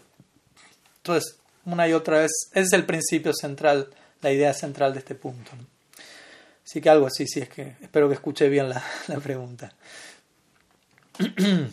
bueno, aquí hay otras preguntas eh, por chat, así que voy a continuar con las preguntas que se han mencionado aquí por escrito. Eh, una pregunta de la madre Chandana dice, uh, acerca de los padres de Krishna, Vasudev y Devaki, ¿son los mismos Nanda y Yashoda en alguna expansión o no? Bueno, en pocas palabras, Obviamente es un tema extenso, se puede escribir en varias formas. Para nosotros, obviamente, de manera famosa, Vasudevi y Devaki, la mayoría de las personas en el mundo consideran Vasudevi y Devaki los padres de Krishna, fuera del Gaudiya Vaishnavismo. ¿No? Krishna es el hijo de Devaki, Devaki Nandan Ahora, para nosotros los padres de Krishna son Yasoda y Nanda, porque para nosotros Krishna, el original es Krishna de Vrindavan. De hecho, Devaki es un nombre de Yashoda también. En los Puranas se menciona. Uno de los nombres de Yashoda es Devaki. Y Yashoda significa, Yasho significa fama. Y Da significa da. Entonces, Yashoda significa quien da fama. ¿Qué significa esto en este caso? Que Yashoda le entrega la fama de ser madre de Krishna a Devaki. Y ella termina siendo popularmente conocida como la madre de Krishna pero la madre original, porque para nosotros de vuelta, Krishna original es no el Krishna que nació en Mathura, sino el Krishna que nació en Vrindavan. ¿Mm? Quien nace en Mathura es una expansión de Krishna conocida como Vasudev Krishna, el hijo de Vasudev. Y por ende, sí, Nanda, eh, Vasudev y Devaki son considerados, así como Vasudev Krishna es una expansión de Braja Krishna, Vasudev y Devaki, fuera de Vrindavan, son una expansión de, Nanda y Yashoda, en pocas palabras pero básicamente nuestra concepción y los Goswami citan diferentes secciones para comprobar cómo se da esto. ¿no? Krishna nace, por decirlo así, la, expansión, sí, obviamente se manifiesta de, Krishna eh, en Mathura, y se dice cuando Vasudev lleva a Krishna, a Vasudev Krishna de la prisión de Mathura a Brindavan, se dice que esa, eh, ya Krishna había nacido en Brindavan. Y el Vasudev Krishna se funde en Braja Krishna, en su forma original, Braja Krishna. Y allí es donde Vasudev se lleva de regreso a, a Yoga Maya, básicamente. Entonces, la, la, lectura de los Goswamis, y obviamente nuestra lectura, aunque como digo, en otro nivel varios dirán, ¿no? los padres son Vasudev y Devaki, pero incluso, incluso si uno quisiera hacer ese punto y decir, no, Vasudev y Devaki son los padres, al mismo tiempo vemos que los verdaderos padres de uno no son necesariamente los padres de sangre, sino aquellos que son padres en cuanto a sentimiento. Y, se dice que en el Bhagavatam, cuando Krishna se encuentra con los Brajavasis en Kurukshetra, lo cual es al cierre del décimo canto para el eclipse solar, quizás recuerdan esa famosa sección, allí Krishna ya está en Mathura, o sea, estuvo estuvo en Mathura, allí fue a Dwarka, ya hace décadas que está allí, casi un siglo, y los Brajavasis se, dirigen a Kurukshetra y se reencuentran con Krishna. Y en ese momento, cuando, Krishna, cuando, ve, cuando Devaki ve a Yashoda yendo allí, y ve el amor de Yasoda por Krishna y ve el amor de Krishna por Yasoda. Devaki misma dice, tú eres la verdadera madre de Krishna en verdad. Tú eres la verdadera madre. Tú eres la que tiene tienes un Vatsalya desconocido para mí. Entonces el punto es ese, ¿no? Incluso si Krishna es considerado, como algunos dirían, el hijo adoptivo de Nandi y Yashoda, vemos que el amor de Nandi y Yashoda por Krishna es superior. ¿no? Y el punto es que esa es la, la conciencia de Brindavan, no tanto cuál es la relación de sangre, sino ¿Qué siento por esa persona? Por ejemplo, Balaram. Balaram es conocido como, ¿qué? como el hermano de Krishna. Pero técnicamente hablando, Balaram no es el hermano de Krishna. Balaram es, hijo de Rohini ¿no? y, y, y, Vasudev. Entonces, biológicamente hablando, de vuelta, estamos hablando en un, en un sentido. ¿no? Él no es el hijo de Nandi Yashoda, pero todos lo conocen como el hermano de Krishna. ¿Por qué? Porque él, lo, siente así. primero viene el sentimiento y después se establece la relación, por decirlo así. en este mundo es a la inversa. ¿no? Si yo tengo un hermano de sangre, bueno, se supone que lo tengo que querer, porque es mi hermano. ¿Se entiende? Incluso si no, no, no, tengo mucha, mucho feeling, pero bueno, hay un vínculo establecido. Bien, esto, primero está el lazo oficial y después, bueno, viene el sentimiento. Pero aquí hablamos algo distinto. Aunque no hay ningún lazo, oficial, si no lo hubiese, el sentimiento está ahí. Y todo lo demás es secundario. Entonces es un tipo de orientación muy, muy único que encontramos en Brach. Bien, hay otra pregunta aquí en el chat de Kriparam Prabhu, al menos de Premo Mandal. No sé si habrá alguien más allí que envía la pregunta, pero dice sí. ¿Por qué Srila Prabhupada hizo tanto énfasis en no entrar en el décimo canto directamente? siendo que allí no se tocan temas tan confidentes como los que se tocan en el Govinda Lilambrita. ¿Cuál es la actitud apropiada para estudiar el Rasa Panchadhyaya? Bueno, hay varias preguntas allí, pero bueno, obviamente no es solamente la Prabhupada quien hizo ese énfasis, ¿no? El mismo Bhagavatam de alguna manera hace ese énfasis al, no comenzar en el décimo canto. O sea, el Srimad Bhagavatam va preparando el terreno gradualmente, hay nueve cantos previos que van preparando la escena, digámoslo así, para el décimo canto. y luego el décimo canto, que es la cima del Bhagavatam, y podríamos decir los capítulos del Braja Lila relacionados al décimo canto. Luego hay tantos otros capítulos en el décimo canto y el canto once y el canto doce que son una reflexión sobre el décimo canto y una manera de establecer que uno haya entendido bien el décimo canto. Pero obviamente el Srimad Bhattan gira alrededor de Krishna. Estos días estoy estudiando el Krishna Sandarbha de Jiva Goswami y en una sección donde justamente le establece como todos los principales oradores del Bhagavatam, todos, tienen a Krishna como su deidad, su Istadev. En todas las sesiones del Bhagavatam, Sukadev con Parikshit, Brahma con Vyasa, Vyasa y Narada, Sutta Goswami, los sabios de Naimisharanya, Saunaka Rishi, todas las principales figuras que son oradores en el Bhagavatam, y él va citando los distintos versos del Bhagavatam donde se muestra, todos ellos tenían a Krishna como su Istadev, como diciendo, el Bhagavatam apunta a Krishna, no apunta a Varaha, Nrsimha, Ram. Obviamente describe a los diferentes avatars de Krishna, pero el Bhagavatam apunta a Krishna Stu Bhagavan Sayam. Es el Paribhasa Sutra del Bhagavatam. Krishna es Dios en su forma original, por decirlo así. Dios más allá de Dios, cuando Él es Él mismo. Y eso se da en Brindavan. Cuando hablamos de Krishna en ese sentido, hablamos de Braja Krishna. Pero es una concepción teológica compleja, profunda, al mismo tiempo simple, encantadora, pero al mismo tiempo requiere eh, que apreciemos el Madhurya de Brindavan en el contexto de la Ishvarya también, como explicamos en el, en el. ¿no? Madhurya no significa que no haya Ishvarya, hay Ishvarya, pero el Madhurya está cubriéndolo todo, sepultando toda Ishvarya. Pero primero debo entender, Krishna es Dios y eventualmente debo olvidarme eso al quedar encantado por el Braja Lila. Entonces, por ejemplo, alguien como Prabhupada, sí, dijo, no, no entré al décimo canto directamente, pero también uno de los primeros libros que publicó fue el Krishna Book, Krishna la fuente del placer. ¿Y qué es eso? El décimo canto del Bhagavatam. Y alguien le preguntó una vez, Prabhupada, pero, pero ¿por qué? Y dijo, bueno, hay, hay que dar un, un gusto inicial de todo eso, ¿no? Y él mismo sabía, yo no sé si voy a vivir para traducir todo lo demás. Entonces, primera, e, esta es la esencia del Bhagavatam. Aquí está. Pero también se recomienda ¿no? poder estudiar el resto de la obra. Y obviamente obras como el Govinda Lilambrita, Krishna Bhavanambrita, Krishna Nika Kaumudi, que narran sobre todo, estas obras narran el Braja Lila en el marco del Astakaliya Lila, ¿no? Como, no el Bhagavatam. El Bhagavatam narra el Prakat Lila. Las obras que Kriparam mencionó, que mencionó una, el Govinda Lilambrita, yo mencioné otras, todas ellas se refieren al Aprakat Lila, hasta Kalia Lila, los pasatiempos óctuples en Golok brindaban.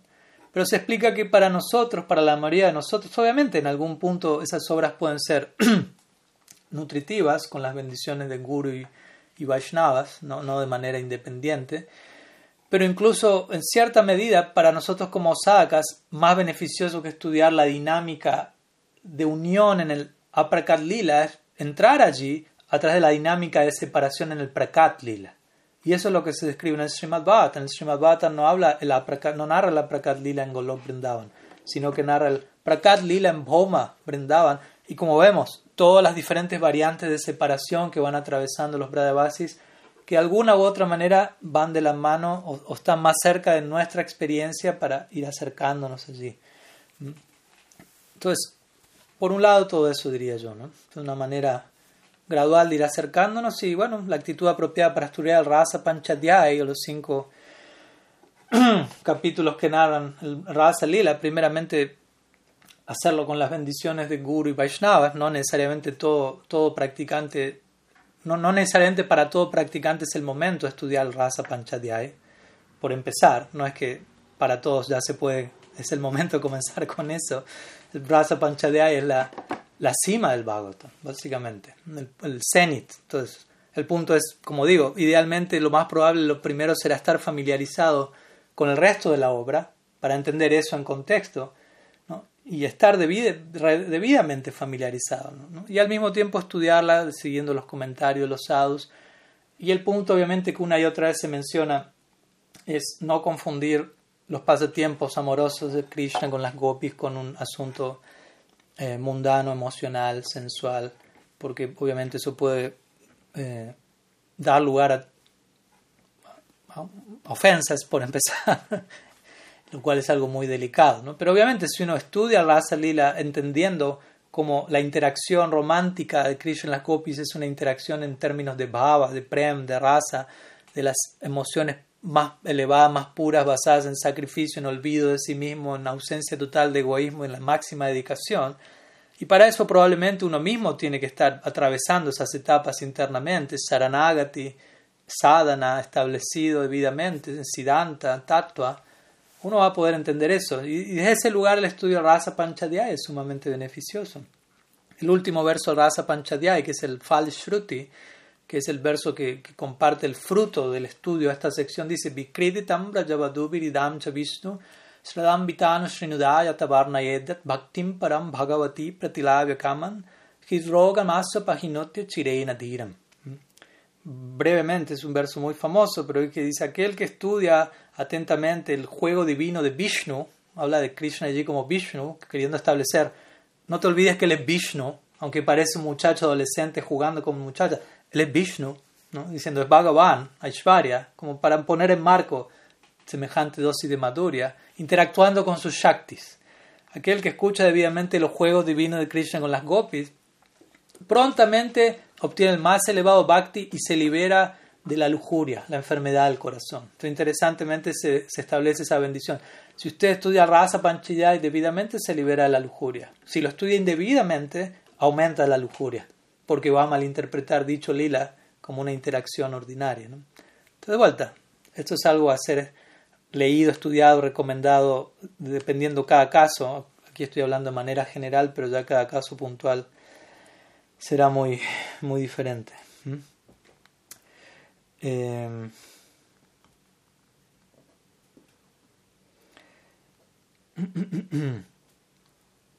bueno, ¿qué más? Aquí hay un comentario, una pregunta. Estamos casi terminando. Leo este y con este cerramos de la Madre Napurna. Mm, dice un tanto relacionado a la pregunta anterior, este es un comentario que hicieron en la publicación de este flyer. O sea, me imagino el flyer de esta actividad podría compartirnos algunas palabras que complementen esta inquietud. El comentario dice, estos temas son muy elevados, sí, desde ya. Digo, pueden dialogarse entre los aspirantes a la devoción pura. Bueno, todos deberíamos ser aspirantes a la devoción pura, dentro de, de nosotros al menos, la escuela tiene que ver con la devoción pura. Hay problemas más sencillos que están afectando a muchos de los aspirantes a la devoción pura.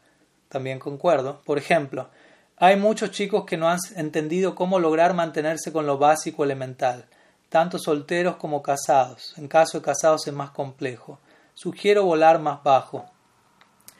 O sea, entiendo el comentario, pero al mismo tiempo concuerdo en que tampoco uno va a concentrar toda la exposición en esa dirección. Que, que muchos necesiten eso, incluso que la mayoría necesite eso. No quiere decir que uno deje de hablar de ciertos temas que quizás una minoría necesite. En ningún momento al hablar de estos temas estamos descartando que, haya, puede haber necesidades de otros tipos, incluso para los que puedan estar escuchando estos temas al mismo tiempo. ¿Mm? todo, debe, todo debe dárselo un lugar, ¿no? Aquí no estamos hablando del Bhatan diciendo, ya, escuchó esto y probablemente no necesita absolutamente nada más y puede estar las 24 horas del día escuchando el Bhatan. Probablemente necesita acomodar varias otras cosas. ¿Mm? Y no hay ningún problema. Y pero al mismo tiempo considero que es importante, y esto en un sentido es elevado comparado a otros temas, pero al mismo tiempo todavía sigue siendo considerablemente básico en comparación a otros niveles de alturas y profundidades del Bhagavatam. ¿no? Entonces, también estamos tratando de conectar, eso, conectar todo esto a los principios de nuestra escuela de devoción pura. Y también uno confía en la, obviamente es un encuentro abierto, cualquier persona se puede sumar, y uno también confía y a las personas que me solicitan sumarse, me solicitan la contraseña, yo les comento, bueno, esto no es tan introductorio, vea cómo se siente con el encuentro. Como diciendo, también uno confía en la sinceridad del oyente y si la persona siente esto es demasiado para mí, no necesariamente está, está forzada a seguir escuchando. Pero como digo, para mí también es un tipo de compasión nutrir el proceso de aquellos devotos que quizás han resuelto eh, asuntos básicos y necesitan seguir nutriendo otros aspectos de su práctica. No, es algo inferior o innecesario. Hace poco alguien me comentó eso. ¿no? Yo, yo comenté, ya yo di una clase introductoria a la que fui invitado y, luego se, quien, quien organizó el encuentro me invitó a, eh, ¿cómo decirlo? a seguir dando más de esas clases. Y yo le comenté que sinceramente no estaba tan concentrado en, en esta etapa en dar clases tan introductorias, no porque las considere inferior o innecesarias ni nada, pero porque por instrucción de mi maestro espiritual y determinadas circunstancias estaba principalmente concentrado en nutrir ciertos aspectos del proceso de los devotos, de practicantes serios, progresivos, que tenían esa necesidad. Y bueno, no encontré, no encontré la plena aceptación del otro lado, en donde la persona no estuvo de acuerdo y consideró que, era necesario seguir ¿cómo decirlo? Como ser, siendo compasivo en la dirección de los recién llegados. Y obviamente no es que uno quiere eliminar esa compasión dentro de uno, para nada. Pero también yo considero en un punto nutrir el proceso un devoto avanzado y que no se me malinterprete, en un sentido es igual o más importante que nutrir el proceso de un recién llegado. Y con esto no descarto una, una en pocas palabras, que, que dijo Sila Prabhupada una vez, dijo, yo prefiero que un devoto que ya es devoto se mantenga como devoto a que haya un nuevo devoto. Obviamente con esto él no estaba en contra de nuevos devotos, como sabemos, él estaba muy a favor de eso, pero si el precio de seguir teniendo nuevos devotos es que los devotos viejos se pierden, no quiero nuevos devotos entonces.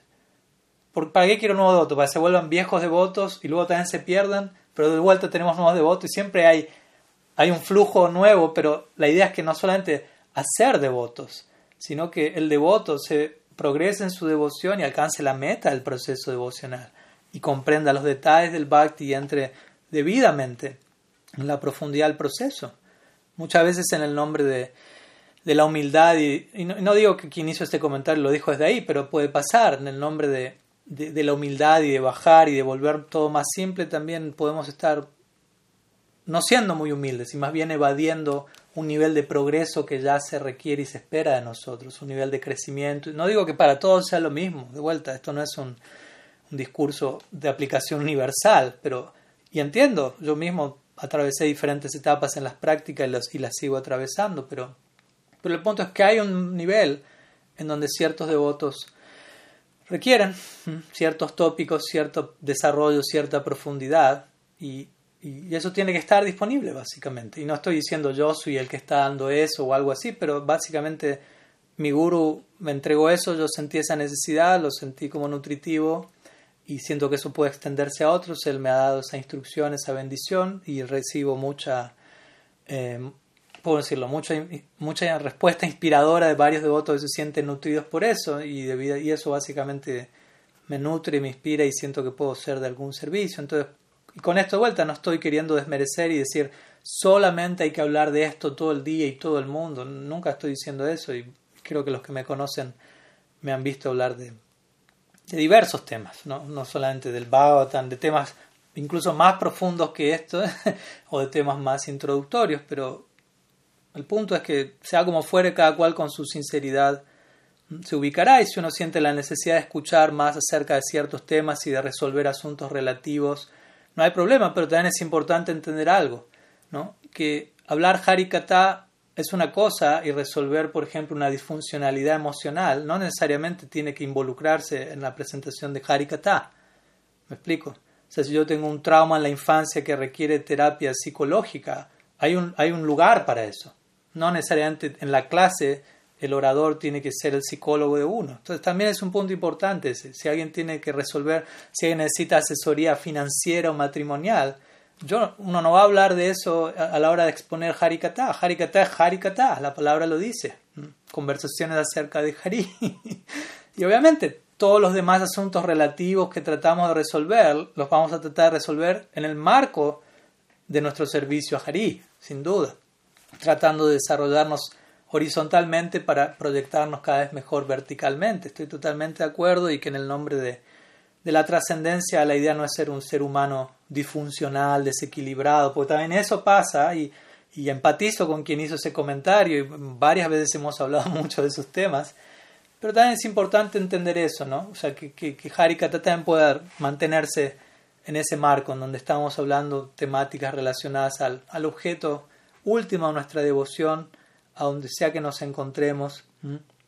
y yo confío en que igual cada cual, más allá de la situación en la que cada uno se encuentre, para algunos algunas secciones de este discurso será muy elevado, no tan elevado, pero de alguna manera todos podremos tomar algo, básicamente. Eso es lo importante. Estamos dispuestos a, a crecer y aprender. Vamos a, a, podernos beneficiar en, en, un nivel o en otro de acuerdo a nuestra sinceridad. Así que algunas palabras. De todas maneras, ya aprecio el, el, el comentario de, de quien hizo ese, ese comentario. Y, y, entiendo el punto y, y, de vuelta no me interesa promover que, que, eso se pase por alto, pero también todo en su punto medio, como digo, ¿no? porque también en el nombre de, de resolver temas más introductorios podemos terminar volviendo el bhakti eh, como algo que no es bhakti básicamente, ¿no? un tipo de, de, terapia mental o de nishkam karma yoga o de elemento relativo y concebimos el bhakti únicamente para eso, pero el punto es una vez que resolví eso, ¿qué? ¿No? Veo al bhakti como algo más allá de resolver mi situación material inmediata, etc. En fin, ya me han escuchado en realidad exponer sobre esto varias veces, así que no, no, no me quiero extender en, en exceso. Así que bueno, yo creo que ya nos hemos extendido considerablemente, pero espero que haya sido satisfactorio. Muchas gracias a todos por su tiempo, su atención. Nos vamos a estar viendo el próximo sábado. Vamos a continuar con esta serie unos cuantos meses, así que ojalá una fortuna poderlos tener ahí acompañando. Srila Gurudev ki jai, Sriman Mahaprabhu ki jai, Sri Harinam Sankirtan ki jai, Grantara Srimad Bhagavatam ki jai, Sri Brahma Gita ki jai, Gaur Bhakta Vrinda ki jai. गौरप्रमानंद हरि ओम कृपा सिंधुभ्यै च पतितानं पवानेभ्यो वैष्णवेभ्यो नमो नमः। आनन्दकोटिवैष्णववृन्द की